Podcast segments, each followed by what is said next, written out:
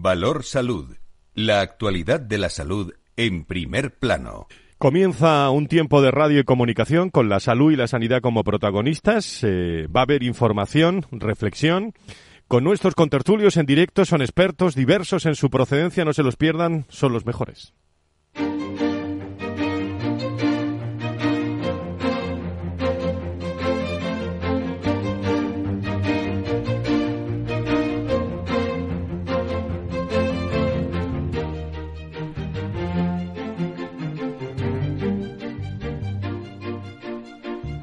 Valor Salud es un espacio de actualidad de la salud con todos sus protagonistas, personas y empresas.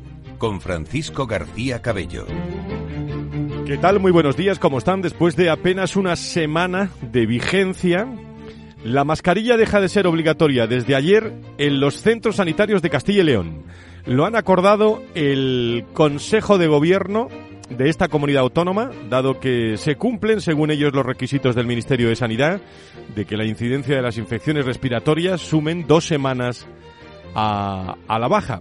Recuerdan ustedes que la mascarilla se ha convertido en un elemento, lógicamente médico, técnico, importante, eh, pero también eh, se ha convertido en un elemento político eh, en la interterritorial a la hora de tomar las decisiones, sobre todo la parte de, la propia eh, la propia ministra con el resto de consejeros de distintas comunidades autónomas, con otro color político y con otra con otra situación. Bueno, de momento las mascarillas obligatorias también en, en el resto, en hospitales, en, en ambulatorios, se están viendo cada vez más. En el conjunto de España, según los últimos datos relativos a la segunda semana de enero que disponemos y aportados por el Instituto de Carlos III, se consolida el descenso de la actividad gripal, la hospitalización por COVID-19 también baja, especialmente en pacientes de, 80 o más años, mientras que la infección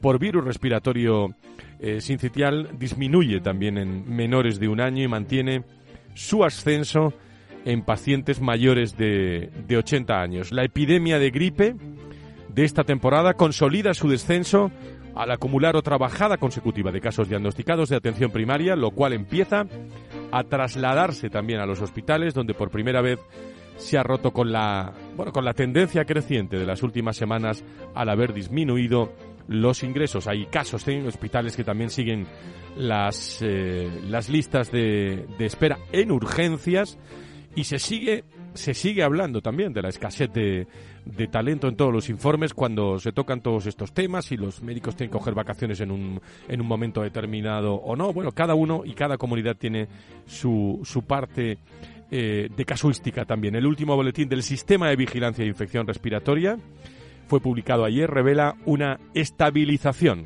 Esa es la buena noticia de la tasa global de casos de las infecciones respiratorias agudas en primaria donde han pasado de, de 926, bueno, no han bajado mucho, pero han bajado 923 registrados en la primera semana del 2024. Parece que en términos técnicos salimos del pico, eh, descenso, eh, en una situación que acuérdense la semana pasada, la anterior semana, la situación difícil que estaba viviendo la, la sanidad.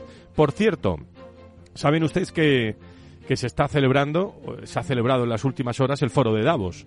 Bueno, allí en Davos se ha hablado también algo de salud y se ha hablado de la enfermedad X, ¿eh? un término utilizado por la Organización Mundial de la Salud para referirse a un, bueno, a un patógeno que puede emerger y propagarse con rapidez por todo el mundo, sería hasta 20 veces más letal que el, el propio coronavirus, eh, según alertas recientes de este organismo internacional. Bueno, la enfermedad X no es un nuevo virus, ¿eh?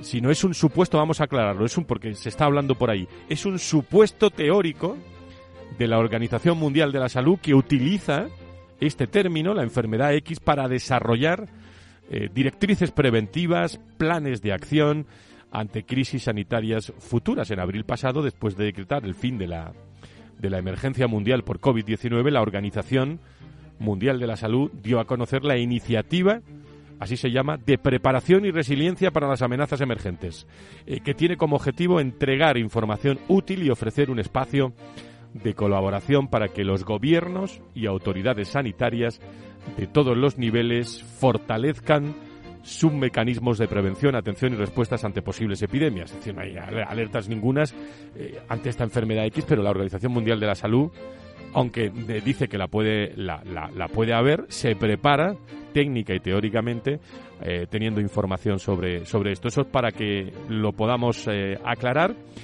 Y nos vamos a ir en unos instantes a, al Hospital de la Paz, facultativos de, de este hospital reconocido por su magnífico hacer y profesionalidad en, eh, en toda España, en Europa, están denunciando ¿eh? el colapso de la unidad de reanimación postquirúrgica del centro y han advertido del riesgo de que se suspendan cirugías programadas después de que el cierre de la unidad de cuidados intensivos pediátrica haya obligado a reubicar algunos, a algunos pacientes. Según ha podido saber Valor Salud, eh, la situación en estos momentos en La Paz, en ese hospital, y esto lo conoce poca gente, es de cierre técnico de esta unidad de cuidados intensivos. Cierre técnico. Tal es el cierre técnico que esta madrugada ha habido una urgencia que no se ha sabido muy bien dónde, dónde colocar y en estos momentos se está haciendo una operación también muy, muy importante que se ha tenido que, que reubicar. Es una, ¿eh? No quiero pensar que, que hayan eh, ocurrido más o que las urgencias le hayan llevado a tener más. Pero en este momento es una. Eh, vamos a intentar hablar dentro de unos instantes con protagonistas alrededor de un centenar de profesionales sanitarios se han concentrado varios días, lo han visto en los medios de comunicación, en, eh, el Hospital Materno Infantil de La Paz, después del cierre de, de hace unas horas de esta UCI pediátrica, cierre técnico. Bueno, ¿y por qué? Bueno, UCI pediátrica cerrada por las bajas y las renuncias de los facultativos al restituir en su cargo al que era jefe de, de, todo esto, ¿no? Por una orden judicial, el jefe de este servicio, eh, pues restablece su situación eh, y, bueno, fue suspendido en, en, varias, en varias ocasiones. Eh, pues, hablan de acoso, hablan de una serie de, de, temas eh, coincidentes. Bueno, está entre, entre lo médico y lo jurídico, diría yo, este, este caso, situación en un hospital importante. Eh, el Hospital Infantil La Paz cuenta con dos UCIs, la de pediatría, dotada con 20 camas, donde se ha producido el conflicto entre el jefe de servicio y sus médicos adjuntos y que, ya digo, ¿eh? eh cerrado a calicanto por falta de facultativos, cierre técnico, y otra UCI postquirúrgica con nueve camas a cargo de las, los anestesistas donde van los pacientes graves de cirugías complejas. Lo digo porque es una situación grave la que se está produciendo, que se cierre una UCI pediátrica en un hospital de, de referencia. Esto es Valor Salud. 10, 13, 9, 13. Afrontamos toda la actualidad enseguida. Valor Salud. La actualidad de la salud en primer plano. Primer café de la mañana, tertulia de grandes profesionales del mundo de la salud y la sanidad que yo siempre agradezco, no ahora en directo, sino todo lo que hablamos durante toda la semana, eh, porque estas cosas a través del equipo de, de, producción, eh, bueno, nos llegan muchos mensajes e intentamos esta misma mañana, eh, a las nueve y cuarto estábamos hablando con responsables de la UCI pediátrica del Hospital de, de La Paz. Nacho, eh, Nacho Nieto es experto en políticas sanitarias y ex consejero de salud de La Rioja, que se ha tomado con nosotros ya este primer café de, la mañana. Nacho, ¿cómo estás? Muy buenos días. Buenos días, Fran. Buenos días a todos. Muchísimas gracias. Luis Mendicuti, secretario general de la patronal de la sanidad privada eh, en España y jurista de, referencia que a lo mejor nos puede aclarar algo ¿eh? sobre este asunto que está ocurriendo en la PAT. Eh, don Luis, muy buenos días, bienvenido. Buenos días, Fran, y buenos días a todos. Muchísimas gracias. Y el doctor Mugarza, Fernando Mugarza, como experto y, y, especialmente como, como médico hoy aquí en esta, en esta tertulia. Doctor, muy buenos días, bienvenido. Muy buenos días a todos. Un placer, como siempre, estar aquí en las ondas. Bueno, no sé si tienen ustedes algo que, y si no saco yo temas, algo he dicho, ¿eh? Al comienzo de, del, del, programa. Parece que estamos en, descendiendo ya en esta, en esta curva, pero eh, voy a la, a la situación, digamos, de, de última hora, de urgencia que, que está ocurriendo, ¿no? En la, en la Paz, un hospital de, de referencia, y se tiene que cerrar una, una UCI. Quiero, me gustaría escuchar opiniones de, de todos ustedes. Quien quiera primero. Sí, bueno, pues... Eh, Adelante, Fernando. bueno, vamos a ver. Eh, poco puedo decir o poco podemos decir no de este, de este asunto salvo las informaciones que van apareciendo en los diferentes medios de comunicación y que nos van poniendo pues al día de la situación en este momento no lo que sí que es verdad es que bueno pues cualquier cierre técnico especialmente de unidades tan eh, especializadas específicas como son las unidades de cuidados intensivos especialmente en el caso de, en los casos de pediatría no en los niños pues que duda cabe que, que genera pues una complejidad grande y, y una preocupación enorme no en ese sentido no yo diría que que, como tú bien has dicho, la unidad de cuidados intensivos del Hospital de la Paz es una unidad de, referencia en toda, en toda España, ¿no? Y por lo tanto, pues qué duda cabe que, que bueno, pues que esta reducción, ¿no? En la capacidad o el cierre, ¿no? De este técnico que, has comentado, ¿no? De la capacidad para atender a pacientes eh, eh, pediátricos, especialmente en estado grave, ¿no? Pues eh, puede afectar, lógicamente, pues a la prontitud y a la calidad de la atención, ¿no? Eso es evidente, ¿no? y además pues eh, también lo has comentado no genera en definitiva pues una mayor carga de trabajo en otras unidades que potencialmente pues pueden llegar a la saturación y, también pues la prolongación de los tiempos de espera no luego por lo tanto pues lo único que podemos decir es que esperamos que se resuelva esta situación pues lo antes posible pues en beneficio de todos no de los pacientes fundamentalmente como digo especialmente con la sensibilidad hacia los niños también y, y por supuesto también hacia los profesionales y en definitiva en beneficio del sistema porque sería un beneficio pues para todos hemos hablado esta mañana, tengo que decirlo también con eh, algunos medios. A partir de las diez y media vamos a afrontar este asunto, no se lo, no se lo pierdan y vamos a intentar conectar con, eh, con La Paz para que nos digan la última hora, la, la última situación. En un tema, Luis, que no sé si es un problema médico o un problema jurídico. Eh, ¿Cuál es tu, tu visión desde, desde fuera, claro? Coincido, coincido con el doctor Mugarza, creo que debemos ser muy prudentes. Es un asunto que está judicializado y la solución pues eh, pasa también ¿no? por el ámbito jurídico. Eh, según parece, por la información que aparece en prensa, eh, este jefe de servicio ha sido readmitido en su puesto después de, un primer cese. Es decir, que los, los tribunales han reconocido ese derecho a a permanecer en esa plaza y, yo creo que lo que podemos demandar desde aquí es eh, una solución inmediata y la colaboración de todos los actores que están involucrados en esta situación pues para, para restablecer la situación por el bien de los pacientes, pacientes que en este caso son niños, ¿verdad? Nacho. Sí, la verdad es que es un, es un tema tremendamente delicado. Primero porque, porque ya lleva un tiempo largo, que posiblemente por eso ha desencadenado a la, a la situación actual. Eh, eh, yo casi me atrevería a decir que, que, además de jurídico y médico, que tiene connotaciones, es un conflicto profundamente laboral, eh, me temo, en, en esa unidad, ¿no? Y eso son siempre cosas complicadas, máxime cuando ha habido ya eh, yo creo, no sé si ha sido una o dos veces eh, el, el, cese y la readmisión de ese jefe de servicio. Mm, entrar en detalles sería una, una verdadera locura porque no tenemos esos detalles y no tenemos datos suficientes en un tema tan complicado como este. Pero lo cierto es que, que la UCI Pediátrica de la Paz, que es una unidad eh, aunque técnicamente igual no es de referencia o estrictamente es una unidad de referencia, no hay UCIs pediátricas en todos los hospitales y mucho menos una, una UCI de la magnitud que tiene eh, la, de, la de este hospital, la del Hospital La Paz. ¿no? Es verdad que estamos, eh, estamos y están en el, en el hospital y la sanidad madrileña con un problema encima de la mesa grave que sin ninguna duda, después de tantas vueltas, eh, afrontarán y darán una solución definitiva. Tema jurídico, eh, tema médico que fijaros cómo afecta también a los, a los pacientes. Según ha podido saber eh, Valor Salud, eh, mm, de fuentes bien informadas del, del Hospital de, de, La Paz, este misma madrugada ha habido un caso también de, bueno, que ante, ante el cierre técnico de la UCI pediátrica han tenido que llevar un caso importante a otro sitio que en el que eh, prácticamente se está operando en, en estos momentos o se ha operado en las últimas en las últimas horas una familia también afectada por un por un tema de un de, un crío pequeño también eh, en fin son situaciones que vamos a intentar eh, seguir se están dando en la opinión pública también de, de todo el ámbito de la salud y de la sanidad y lo vamos a, a continuar eh, tratando.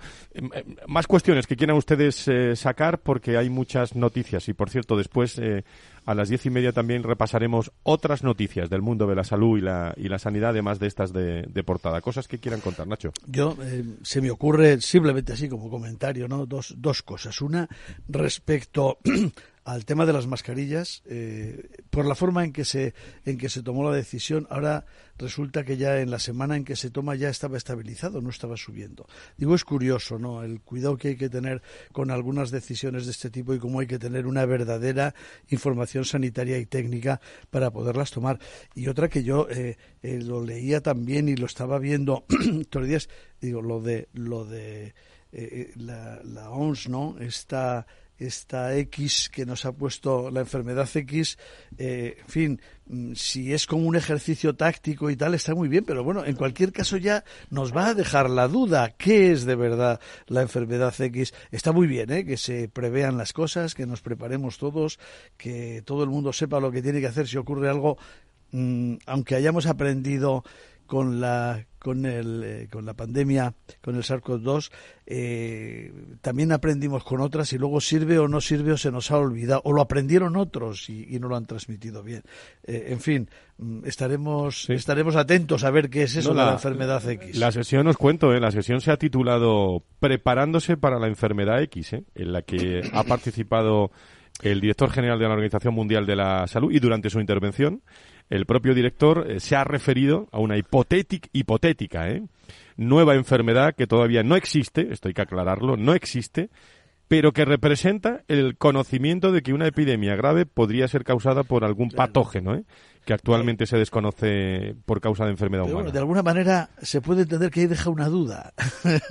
Sobre enfermedad X, ¿queréis comentar algo más, Luis, eh, Fernando? Bueno, yo lo que diría eh, las informaciones que van apareciendo son de la Organización Mundial de la Salud, ¿no? Efectivamente, tenemos encima diversos patógenos que pueden tener pues ese potencial, ¿no? de desencadenar en un momento determinado una pandemia y que además no se limitan solamente a virus, que estamos hablando constantemente de virus, pero también se refiere a bacterias, ¿no? Bacterias resistentes, por ejemplo, a los antibióticos, que es uno de los problemas que tenemos muy importantes desde el punto de vista médico, ¿no? Eh, por supuesto, los nuevos virus altamente contagiosos que ya pues, eh, se han comentado y se ha dicho en múltiples eh, ocasiones, ¿no? O incluso los patógenos también emergentes desconocidos que podrían presentar amenazas, ¿no?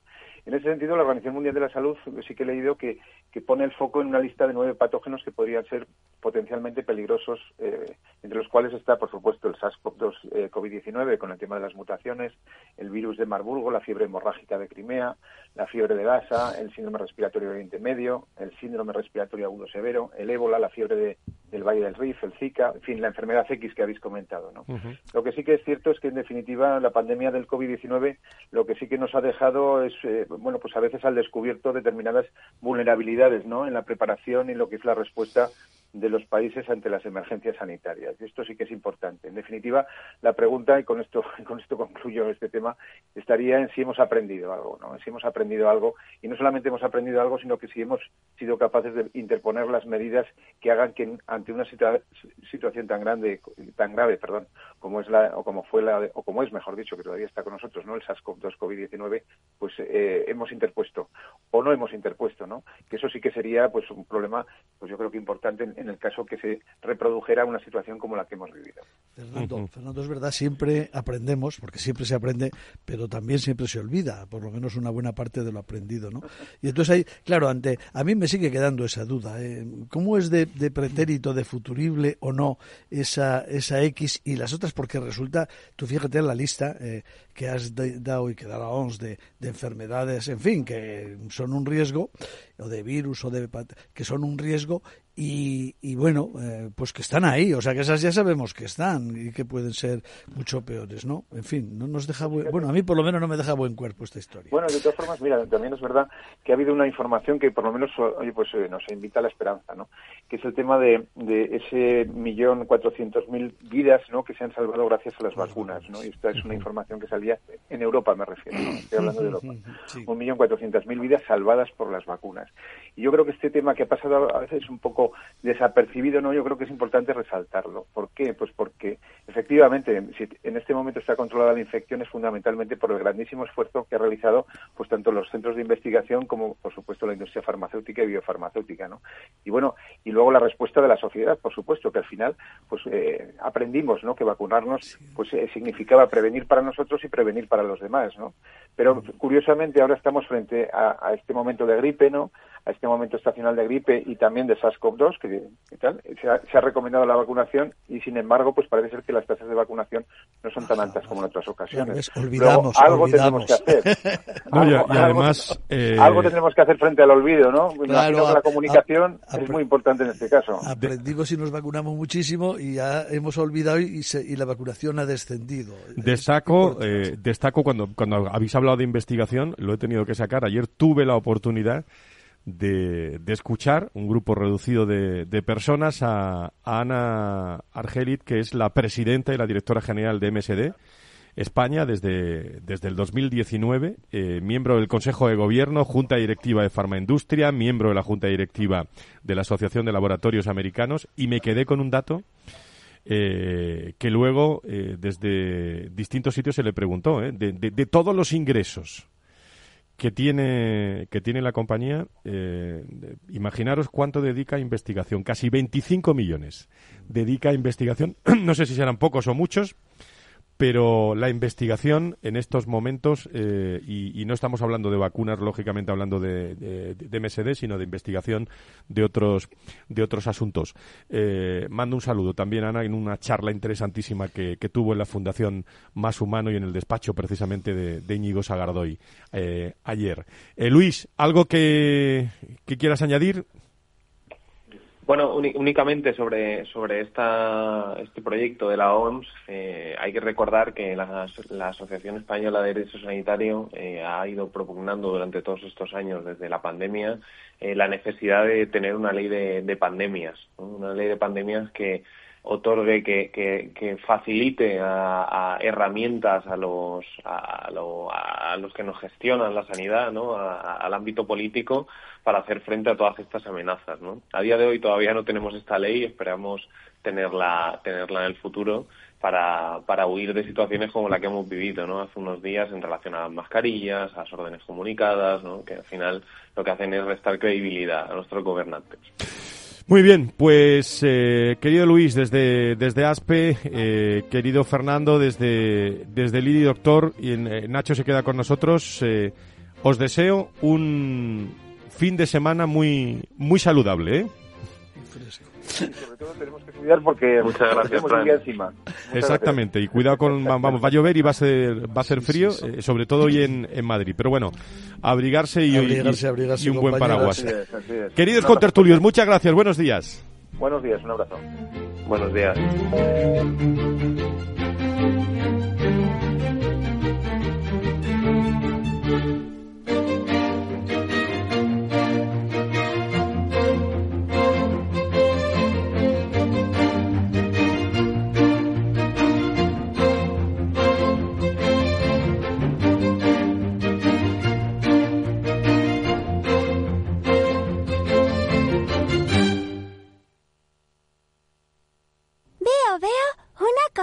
¿Qué cosita es? Empieza por la letrita L. Ya lo sé. Letras del Tesoro. Si mires donde mires, ves letras del tesoro, en Renta 4 Banco te facilitamos comprarlas de forma rápida y cómoda. Entra en r4.com y descubre todas las ventajas de comprar letras con un especialista en inversión. Renta 4 Banco. ¿Quieres más?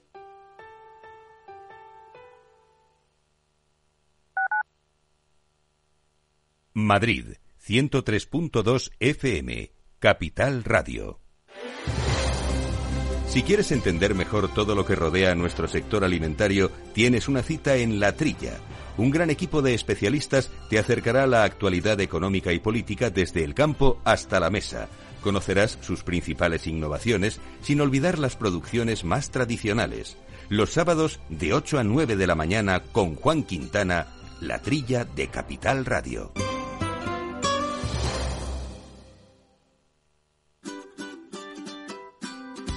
Mesa y Descanso es el programa donde Mar Romero te acerca cada fin de semana los mejores productos, te invita a disfrutar de los buenos vinos de cada denominación de origen y a conocer restaurantes y lugares de ocio con un encanto especial.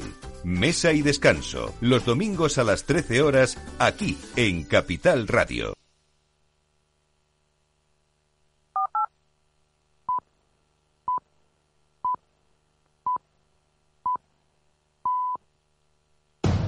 Capital Radio, 10 años contigo.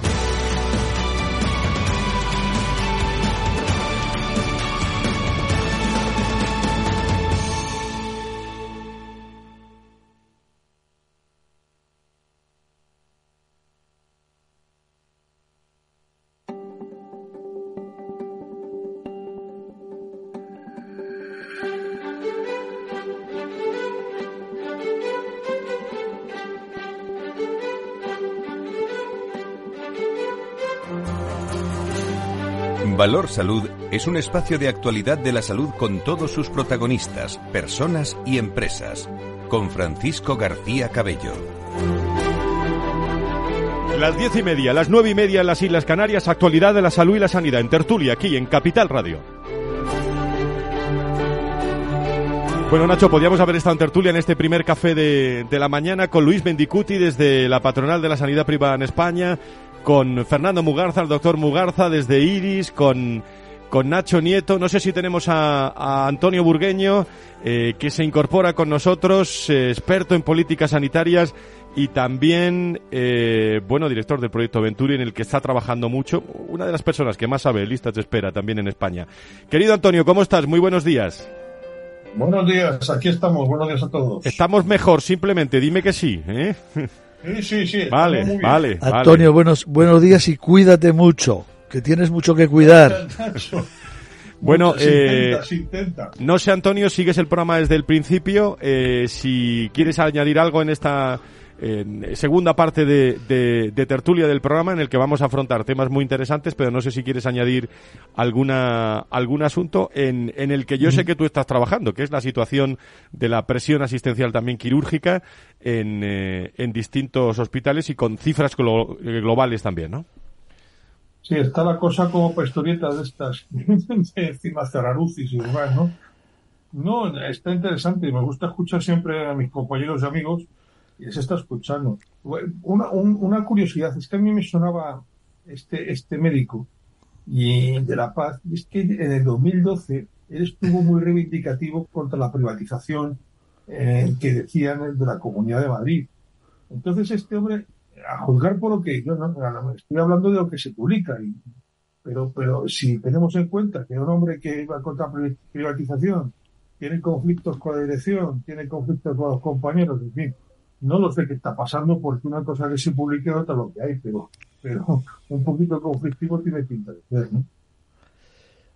Pues eh, fíjate, yo no, no lo sé esto que estás diciendo, no tengo ninguna noticia de ello, pero, A mí- me sonaba si el, los si conflicto y- que, que yo he leído estos días, que, que venía de dos o tres años atrás, y, y has dicho tú de 2012, me parece, o 2011, esos son eh, 12 años, eh, en fin, pues, pues eh, exactamente, es un tema mm, más complejo de lo que de lo que creemos porque no hay ninguna entidad, ninguna institución ni ningún directivo que quiera tener un conflicto de ese nivel en su hospital. Algo No, pero fíjate, algo algo algo está es- pasando Es, respetable, no, es respetable, Nacho, que tenga cada uno la postura que crea conveniente. El- eh, pero, pero evidentemente dice, yo, yo voy contra la privatización, pues es respetable. Lo que pasa es que vas con tus compañeros contra la privatización, luego tienes conflictos con la gerencia. Tus compañeros que te, que te quieren que te, eche- que te echen. Hombre, te está diciendo que pase lo que pase con detalle, que no lo sabemos, aquí hay algo, hay algo raro. y, y sentencias. Eh, lo hemos dicho entre la frontera entre lo laboral que no hemos querido profundizar y fíjense si laboral, podemos si podemos antes. profundizar ¿eh?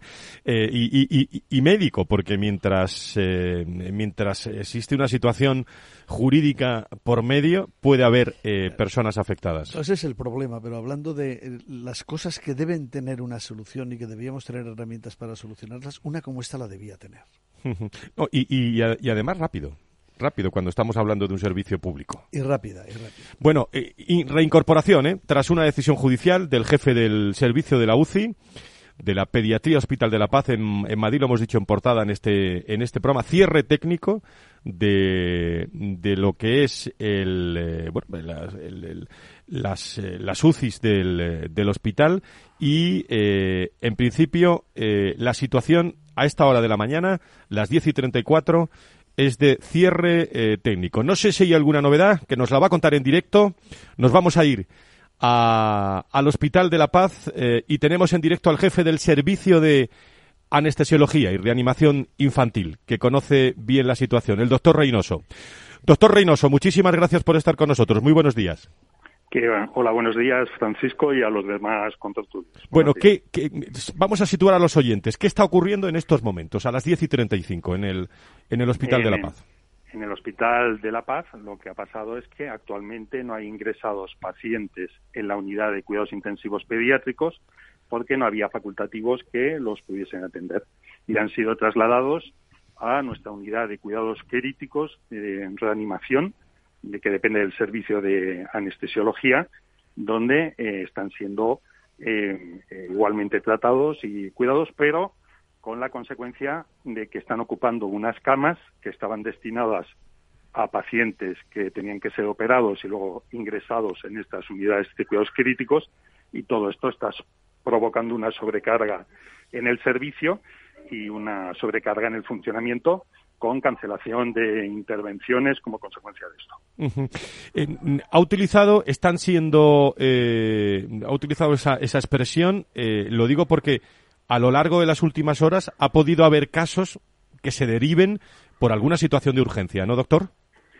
Eh, lo que son pacientes como tal, que tengan que venir a urgencias eh, de la paz y que puedan necesitar eh, cuidados intensivos, estamos intentando evitar este tipo de traslado, dado que actualmente las camas de cuidados intensivos o de críticos en el hospital, pues obviamente se han visto disminuidas. ¿eh? Uh -huh. Con lo cual, eh, patología que habitualmente venía a este hospital y que luego o antes iba a necesitar cuidados críticos o cuidados intensivos está siendo derivada a otros hospitales. Las situaciones de cierre técnico en este programa ah, lo afrontamos desde el punto de vista de salud, pero hay detrás un problema laboral con, eh, con Pedro de la Oliva, que ha sido readmitido por la Consejería de Sanidad un mes después de ser apartado en sus funciones por las denuncias, está publicado en todos sitios de supuestos acosos, supuestos acosos laborales. ¿Cuál es la situación con, con este médico y cuál es la situación de todo, de todo el colectivo? Doctor Reynoso. Eh, vamos a ver, la situación del colectivo es que independientemente y sin juzgar la cuestión de fondo judicial que pueda haber uh -huh. en ello y, y la razón o no que pueda tener la sentencia judicial, que desde luego no, no analizamos porque no somos juristas, lo que no entendemos son las consecuencias asistenciales tan nefastas que ha tenido la aplicación de dicha sentencia. Entonces, independientemente de entrar en juicios de valoración acerca de la personalidad y de la capacidad del doctor de la Oliva, lo que sí puedo decir es que un hospital eh, puntero, como es el Hospital La Paz, lo que necesita son equipos, equipos humanos que sepan trabajar en equipo. Que los tiene, doctor, ¿eh? Que los tiene, perdona que le interrumpa, que los tiene muy sí, buenos. ¿eh? Efectivamente. El principal capital humano que tiene el Hospital La Paz, eh, independientemente de la dotación tecnológica, de los nuevos adelantos, de todo lo que queramos, es la calidad y la competencia de los médicos que trabajan en ella, del personal sanitario en general que trabaja en ella, formando equipos. Y para formar equipos hay que saber liderar estos equipos no de un modo autoritario, sino de un modo eh, basado en la autoridad, en la autoridad científica, en la autoridad moral, de, de dar ejemplo, eh, etcétera. ¿no? Eh, cuando algo falla y un equipo no funciona, pues tenemos que, analizar, y la gerencia lo hace, cuáles son los motivos de que esto no sea así, y luego mmm, tomar la mejor solución. No sé si alguno de nuestros contertulios, Antonio Burgueño, eh, Nacho Nieto, quiere eh, reflexionar con, con, el doctor Reynoso en estos momentos en directo, desde, desde, desde este programa Valor Salud, donde estamos afrontando pues uno de los temas mm, eh, más de actualidad en, en esta mañana. Antonio, eh, Nacho, ¿alguna cuestión? Sí, yo, yo... Antonio, Antonio, adelante. Sí, nada, doctor Reynoso, saludarle, encantado de saludarle y de debatir con usted. Y nada, Igualmente, un saludo. Eh, eh, estupendamente, al margen de la capacidad técnica y médica del, doctor en cuestión, aquí se está creando un conflicto que, no, que no viene bien a ningún hospital en el momento de asistencia actual ni en ninguno, ¿no? Y además está dañando el prestigio ganado con, con los muchos años de trabajo que tiene la paz y que esperemos que, lo recupere el ritmo, el, orden y, el buen hacer, ¿no? Cuanto... Efectivamente, muchísimas gracias, Antonio. Efectivamente, coincido plenamente contigo. Sí. Eh, doctor Reynoso, yo le eh, quería, en fin... Le habla pues, Nacho Nieto. Vamos a ver, eh, la verdad es que que ha dicho usted una cosa que es eh, importantísima y me, ha parecido muy muy muy interesante no es, eso de la autoridad. La autoridad se la se la tiene que ganar uno la autoridad moral la autoridad científica la autoridad personal para que luego la gente le siga y le reconozca esa autoridad en todos los niveles también en el de una organización sanitaria y en un y en un servicio como es el de la UCI sin ninguna duda eh, eh, hay otras cosas que ya no son autoridad, podrá ser autoritarismo y, en fin, y las podríamos calificar de otra manera que yo ahora no que no lo voy a hacer. Luego también eh, quería y esto que, me lo va a confirmar también aunque lo ha dicho que, que también eh, hay que tener una tranquilidad como pacientes porque por un lado en, en La Paz sigue estando su, su servicio eh, ahí al lado del de la, no sé si la expresión es correcta, pero tan cerca del de la UCI pediátrica, su unidad de reanimación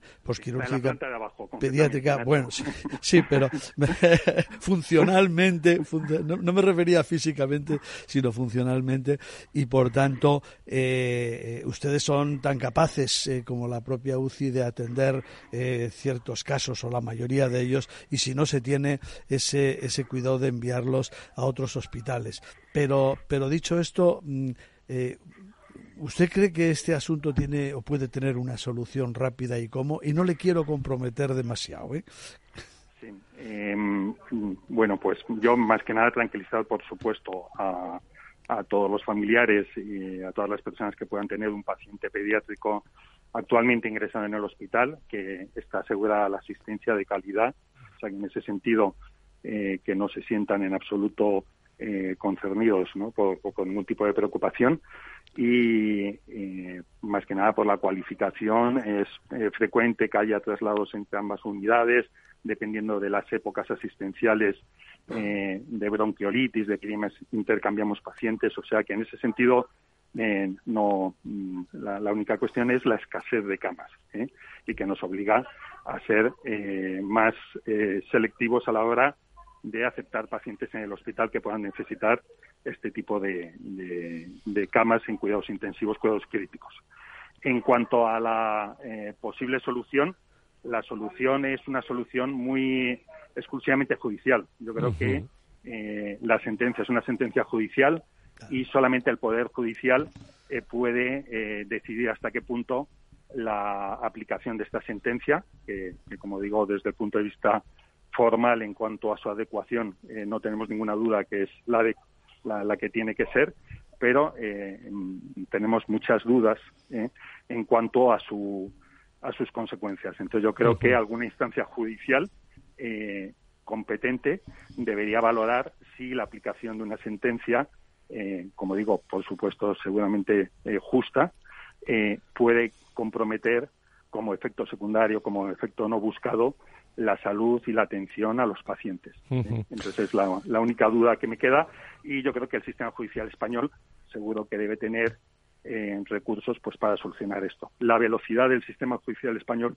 pues ahí ya lo, no tengo elementos de juicio. Muy bien. No, sobre todo, y no entramos lógicamente en la sentencia judicial, estamos analizando el problema, eh, sabemos que es un problema jurídico, eh, pero al mismo tiempo, como muy bien expresaba el doctor Reynosa, estamos hablando de un tema de, asistencia eh, y de servicio público, más viniendo desde, desde la paz y, hablando de salud, que no habla otra cosa. Y, y sobre todo, porque es la segunda ocasión en la que sucede algo así, ya que en el 2020 eh, también eh, el doctor de la Oliva fue apartado de la dirección del hospital y después de recurrir la decisión de los tribunales, el juez ordenó también su readmisión en febrero de, del, del 2023. En fin, eh, doctor Reynoso, por acabar, van a seguir, me imagino que, que las quejas de, de médicos alrededor, como hemos visto en las, puertas de, de, Maternidad de la Paz? Sí, sin duda. Esto es algo que no es una situación en absoluto inocua ni baladí. Eh, las consecuencias que tienen ah, son muchas, aunque las podamos estar compensando. Y, desde luego eh, es nuestra obligación eh, ética, moral, el, seguir luchando por intentar conseguir la mejor asistencia para nuestros pacientes, también en este campo. O sea que seguiremos. Muy bien, pues eh, le agradezco especialmente, doctor Reynoso, hasta hora de la mañana es de La Paz, en las 10.44, al jefe de servicio de anestesiología y, y reanimación del, del, Hospital Infantil de, de La Paz, donde está el foco. Francisco y Antonio y Nacho por eh, ayudarnos a dar también visibilidad a este a este problema. Muchísimas gracias. Es la noticia de, una de las noticias de la semana. Un abrazo, doctor.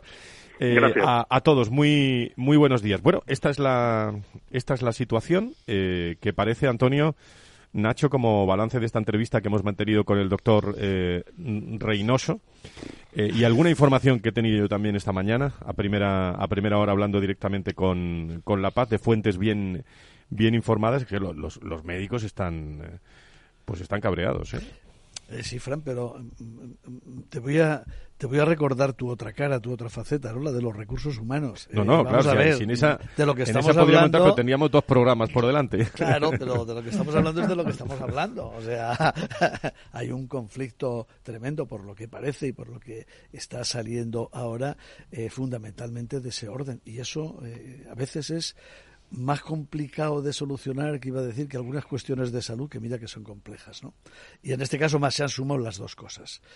En fin, sí, sí, a los eh, responsables quienes tienen este asunto encima y tienen que resolverlo, mis mayores deseos de ánimo y de acertar. Antonio, ¿algo que añadir si cerramos este asunto? Sí, matizar, matizar no, resaltar. Eh, eh, me ha gustado mucho, doctor Enoso, su tono y lo que ha dicho, porque ha sabido transmitirnos una preocupación a la vez que una tranquilidad para los pacientes, ¿no? Y eso no es fácil de conseguirlo yo de estar escuchando y me quedo con esto. Pues eh, en, en directo, ¿eh? eh con, eh, con, la paz, con este problema y este asunto que, que es prioritario en, en, el mundo, sobre todo porque estamos hablando de, de pequeños y algún caso ha habido. ¿eh? Esta madrugada, en fin, vamos a, a, ver cómo evoluciona y vamos a quedarnos con lo positivo de, de todo esto, Nacho. Sí, pero el doctor, el doctor Reynoso está trabajando. Sí, sí, no, no, sin duda. Está, está trabajando su unidad, eh, y pasando consulta y todos, ¿eh? y, y, todos, que es eh, lo que saben hacer, lo que saben hacer. Iba a decir que no se entiende de, temas laborales, sí se entiende, pero que lo que saben hacer los médicos es atender enfermos y, y, pacientes, que es lo que nos preocupa a nosotros también en este en este programa. La semana ha traído 10.47, 9 y 47 las Islas Canarias, otras noticias de actualidad.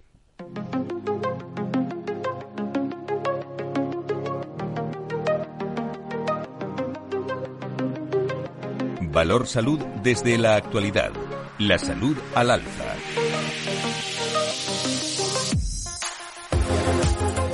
Las bajas por salud mental eh, entre los médicos aumentan un eh, 247% ¿eh? en el 2022 a 2023. Las bajas de salud mental entre los médicos en activo han aumentado eh, en esa cifra eh, publicadas eh, por Mutual Médica dedicada a la protección y el bienestar de los médicos. La organización reconoce la presión, las largas jornadas laborales y las complejidades inherentes al ejercicio de la medicina que pueden tener un impacto significativo en el bienestar mental de los profesionales. Lo venimos hablando hace años.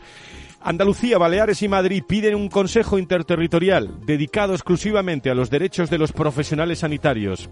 Ha sido la consejera de salud de, Baleares, Manuela García, que estuvo con nosotros hace una semana solicitando a la ministra de Sanidad, Mónica García, un pleno monográfico del Consejo Interterritorial del Sistema Nacional de Salud dedicado a los derechos de los profesionales sanitarios y a la situación de la atención primaria. Así lo ha anunciado la consejera en un desayuno sociosanitario también de Europa precelebrado esta semana. Catalina García también, la consejera de Salud de Andalucía, y Fátima Matute eh, también coincidía en esta reclamación. España roza los 6.000 trasplantes en el 2023 y encadena 32 años como líder mundial. Ha alcanzado los 5.000, y hay que decirlos uno a uno, ¿eh? 5.861 trasplantes de órganos en el 2023, lo que supone una tasa del 122,1 trasplantes por millón de población, según datos de la Organización Nacional de Trasplantes. Dos noticias más. El gobierno equipara legalmente el tabaco, eh, calentando con el tradicional y prohíbe que contenga aromas. El Consejo de Ministros ha aprobado el Real Decreto para equiparar legalmente el tabaco calentado con el tradicional y la prohibición de que contenga aromas eh, al tiempo que obliga a que el etiquetado figuren las advertencias de que es perjudicial para la salud. Esta medida no afecta a los vapeadores, que conocen ustedes, cuya regulación se incluirá en el Plan Integral de Prevención y Control del Tabaquismo en el que trabaja actualmente el Ministerio de Sanidad. Y por último, farmacéuticos ofrecen a Sanidad la red de farmacias para mejorar la equidad y fortalecer la capacidad del Sistema Nacional de Salud, un comité directivo del Consejo General de Colegios Farmacéuticos que ha trasladado a la ministra Mónica García la disposición de toda la profesión farmacéutica por fortalecer el Sistema Nacional de Salud y mejorar su equidad, especialmente a través de la red de farmacias. Según este organismo, ofrecer desde las farmacias servicios de seguimiento eh, farmacoterapéutico puede llegar a ahorrar hasta 2.300 millones de euros al sistema sanitario.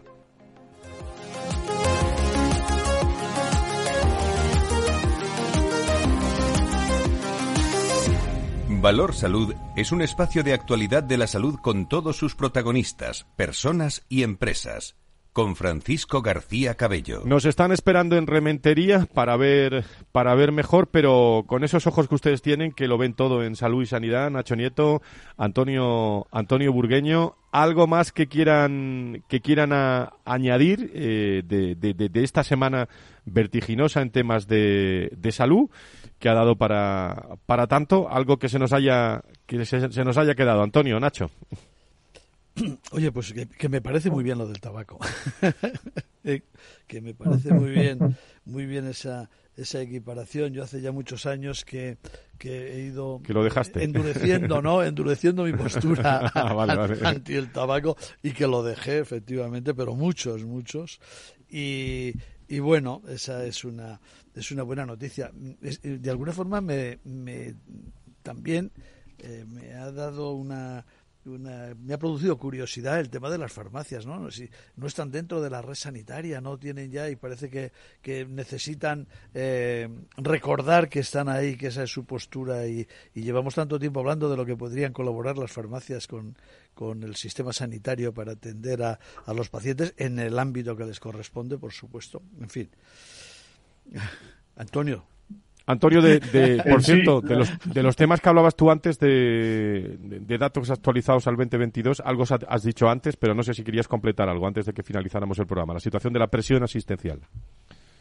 Pues mira, sí, estamos, seguimos sacando datos, analizándolos y podemos ir avanzando algunos. Eh, que el próximo informe de monitorización de la actividad quirúrgica nos sale ya que hay un déficit entre el impacto desde el impacto de la pandemia con lo que tendría que haberse operado en este país y lo que, y lo que se ha hecho, de 2,28 millones de, de, intervenciones quirúrgicas, pues supone el 56% de las que se realizan. Se realizan en, o sea, en torno a 5 millones, en 200 mil, hay 2 millones sin hacer, es una barbaridad.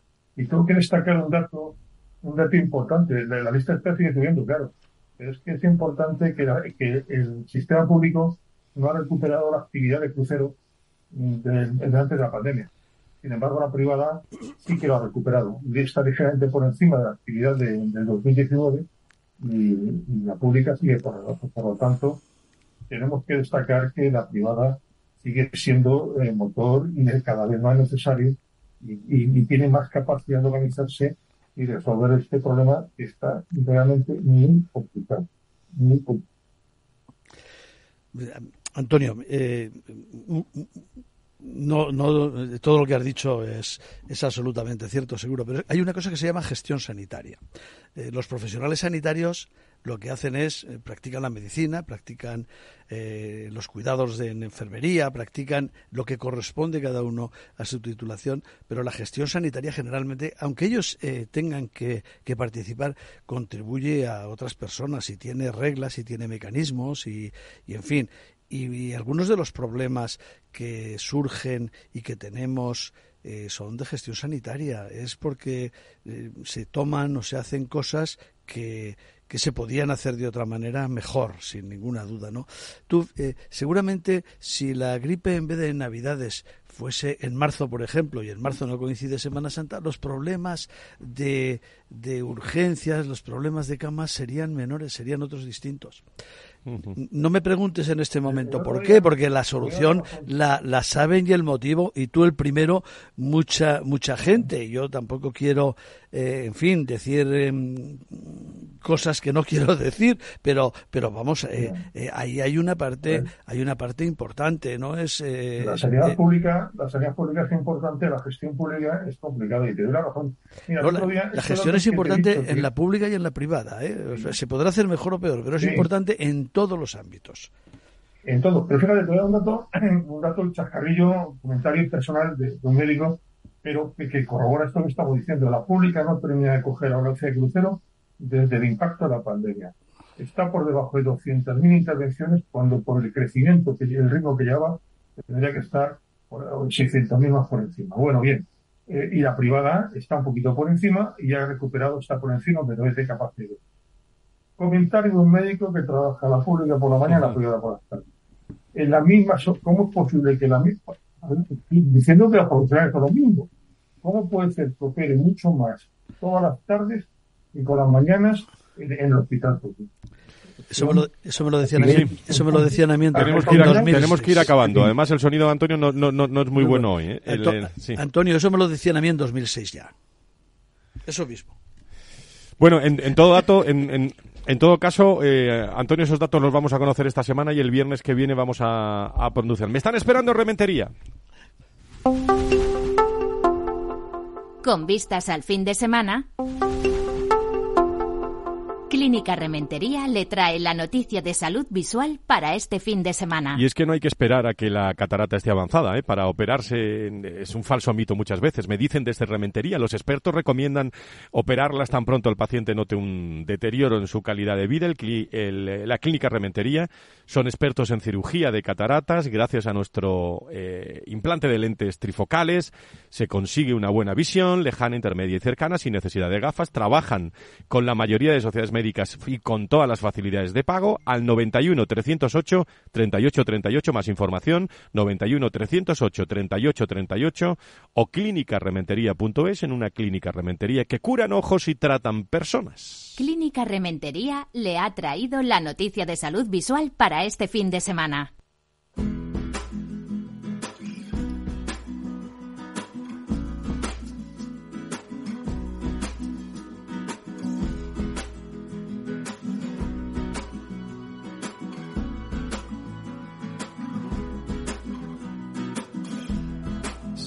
Rompe la noche, descarcha. El hielo hará crecer la herida, más sabia, más sabia. Sonidos musicales que tienen su sentido también en Valor Salud. Como el de Soel López hoy, hablando de, de ese todo.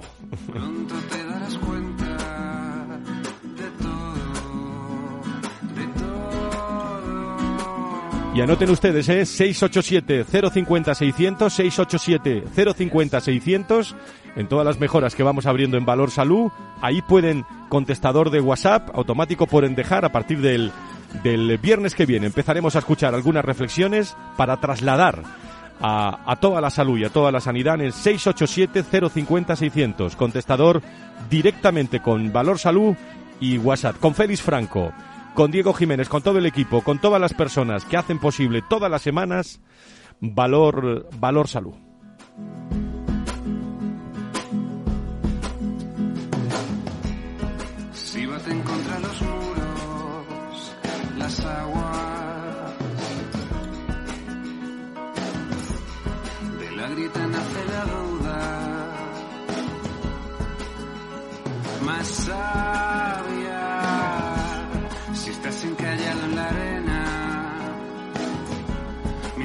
los cañones avanzan. Pronto te darás cuenta. Y quizá